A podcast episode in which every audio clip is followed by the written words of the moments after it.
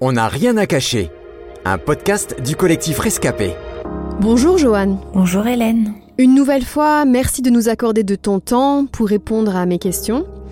Pour ce nouveau podcast, nous avons décidé de lever le voile sur un thème d'actualité, puisque nous allons parler des violences conjugales. Joanne, si tu es notre invitée aujourd'hui, c'est parce que tu as été victime de violences conjugales toi aussi. Alors pour commencer, peux-tu nous dire comment tu as rencontré cet homme et quel âge tu avais à l'époque Oui, alors j'avais 27 ans et je l'ai rencontré dans une soirée. On faisait ce qu'on appelle un bœuf musical et euh, on a passé presque toute la nuit à jouer et ça a commencé comme ça. Combien de temps votre relation a-t-elle duré Elle a duré environ un an et demi. Comme toutes les victimes de violences conjugales, j'imagine qu'au début de votre relation, tu ne te doutais pas que votre histoire d'amour allait virer au cauchemar. Euh, Peux-tu nous expliquer comment et, pourquoi la violence a réussi à s'introduire dans votre couple? Au début, tout est beau, mais la violence est arrivée assez vite. En fait, avec le recul, je me rends compte qu'elle était là dès le début, en fait. Dans un besoin qu'il avait de dominer, d'être le meilleur les reproches, que je ne le valorisais pas assez, que je n'avais pas les bonnes attitudes envers lui, que je ne me comportais pas correctement pour une femme. Ça s'est transformé en colère chez lui, en insultes, en propos dégradants et c'est arrivé jusqu'au cou. Et il y a aussi la violence psychologique et je pense que c'est elle qui m'a le plus détruit. Elle a vraiment abîmé mon identité, qui je suis, la vision que j'ai du monde autour, les c'est de ta faute, regarde ce que tu fais. Quoi que je fasse, j'avais une chance sur deux d'être en tort. Je finissais par plus trop savoir par quel bout prendre les choses, même si je savais qu'il n'avait pas complètement raison. D'après un article paru dans le journal Le Monde en février 2021, 90 femmes sont décédées en France à la suite de violences conjugales. Est-ce que ta vie a aussi été en danger à ce point à un moment donné? Oui, aussi. Il y a des moments où j'ai cru ne jamais revoir le soleil se lever. À force de répétition, je crois que notre corps, il a, il est juste épuisé et il n'arrive plus à encaisser. On le sait, euh, rares sont les femmes qui osent franchir le seuil d'un commissariat pour porter plainte. Est-ce que tu y as personnellement songé ou est-ce que tu as pu porter plainte, toi? J'y suis allée une fois avec une amie, mais euh, je n'ai pas porté plainte. Tout ce qu'il pouvait faire, c'était le convoquer, l'interroger et le laisser repartir. Et là, bien sûr, la première chose à laquelle tu penses, c'est mais quand il va ressortir, qu'est-ce que je vais prendre? En revanche, la policière qui m'avait reçue avait bien compris pourquoi je voulais pas porter plainte et elle m'a conseillé d'aller voir une assistante sociale. Et je pense que c'est ce rendez-vous qui a déclenché en moi un ça suffit, faut que ça change, je peux pas rester comme ça. Même s'il a fallu du temps pour le concrétiser après, j'ai eu comme un premier déclic à ce moment-là. On entend parfois dire que certaines femmes espèrent toujours que celui qui les frappe s'arrêtera. Elles affirment qu'elles ne peuvent pas le quitter, que leur compagnon les aime vraiment. Certaines pensent même mériter les coups. Qu'en était-il de toi? Bien sûr, il y a une partie de moi qui espérait que ça change. Il avait comme une emprise sur moi qui me paralysait.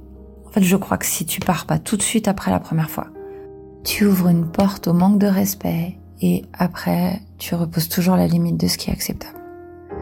Et bien sûr, souvent, il revient tout mielleux, s'excuser, m'expliquer avec beaucoup de douceur pourquoi il était sorti de ses gonds. Et, et même si j'ai toujours su que rien ne justifiait les raclés que je me prenais, j'oscillais entre il a raison et il a tort en même temps. Et j'ai commencé à détruire mon estime de moi. J'avais plus de limites pour euh, accepter l'inacceptable. Et ça se rajoute à la culpabilité, la honte de me dire que je fais partie de ces femmes qui se laissent se faire taper dessus. Euh, J'aurais jamais cru que ça pouvait m'arriver. Alors tu m'as confié hein, avoir été enceinte de cet homme. Euh, Penses-tu que l'arrivée de cet enfant pouvait changer les choses? Non, clairement, j'ai jamais cru que ça puisse changer quoi que ce soit. Je voulais vraiment pas être enceinte et j'ai très mal vécu l'annonce de ma grossesse.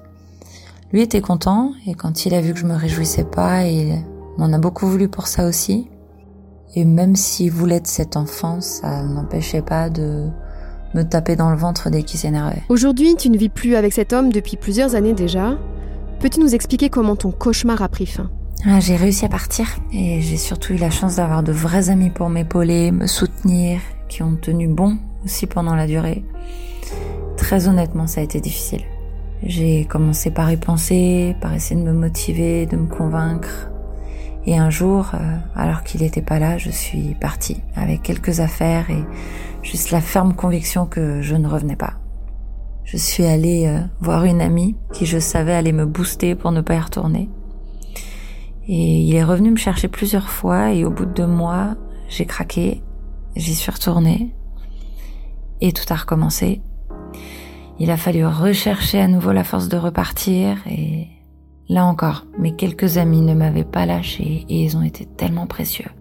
Quand je suis à nouveau partie, il a commencé à faire des menaces et comme je ne répondais pas, il allait menacer les amis qui m'aidaient. Et finalement, ces menaces sont restées des paroles. Joanne, euh, on imagine très bien ce que ces années de violence ont pu produire comme blessure dans ton cœur. Mais si tu es là pour partager ton histoire, c'est parce que tu as pu pardonner et te reconstruire. Est-ce que tu peux nous dire comment c'est possible? Ah, Au début, j'ai essayé d'oublier, de refaire ma vie. Je me suis remise avec un autre homme qui était très doux pour le coup. Mais j'arrivais pas à construire quoi que ce soit. Ce qui m'a permis de remonter la pente, c'est quand j'ai rencontré Jésus et l'amour de Dieu. J'ai découvert l'espoir de pouvoir aller mieux, l'espoir dans un avenir. Puis j'allais mieux, alors la colère s'estompait et au début j'ai cru que j'avais réussi à pardonner. En fait, j'avais juste réussi à le mettre de côté et dès qu'on creusait un peu, la colère et la haine revenaient. Alors j'ai commencé à prier et à demander à Dieu de m'aider à lui pardonner. Parce qu'en fait, ma colère, ça ne lui faisait rien à lui, c'est moi que ça gâchait la vie. Et petit à petit, j'ai vraiment réussi à lui pardonner. Pour de vrai. Et puis il a fallu me pardonner d'être resté. Et c'est vraiment de découvrir l'amour de Dieu, Dieu le créateur de tout ce qui existe, qui m'a beaucoup aidé. J'ai commencé à accepter le fait que je puisse avoir de la valeur. Très doucement, mais quand même, je me reconstruis. Pour finir, si tu avais l'occasion de t'adresser aux femmes qui sont actuellement victimes de violences conjugales, ou celles qui tentent de se reconstruire après tout ça, quel serait ton message? Vraiment, on a besoin d'être accompagné. Faut pas rester seul. C'est vraiment dur de partir. À tous ceux qui connaissent quelqu'un dans cette situation, franchement, ne jugez pas. Et si vous aidez quelqu'un et que ça prend du temps, patientez, continuez de la soutenir. Et si vous pouvez être cette personne, vous serez une bénédiction et vous pourrez peut-être faire la différence. Un immense merci, Joanne. C'était On n'a rien à cacher, un podcast du collectif Rescapé produit par Trésor Média.